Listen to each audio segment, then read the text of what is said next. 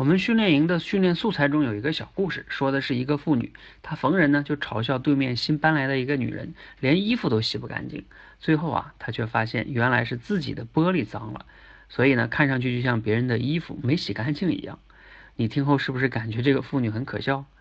但是其实啊，我们每个人每天都可能在做着类似的事情，只是呢，我们并不是透过玻璃去看世界，而是透过自己的认知去看世界。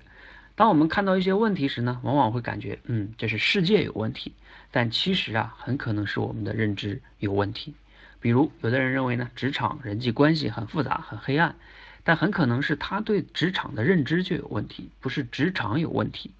想一想，我们眼中的很多问题，比如孩子不听话、老板很傻叉等等等等，真的都是别人的问题吗？是不是自己的认知就像这个妇女弄脏的玻璃一样有问题呢？希望今天的分享对你有启发和帮助。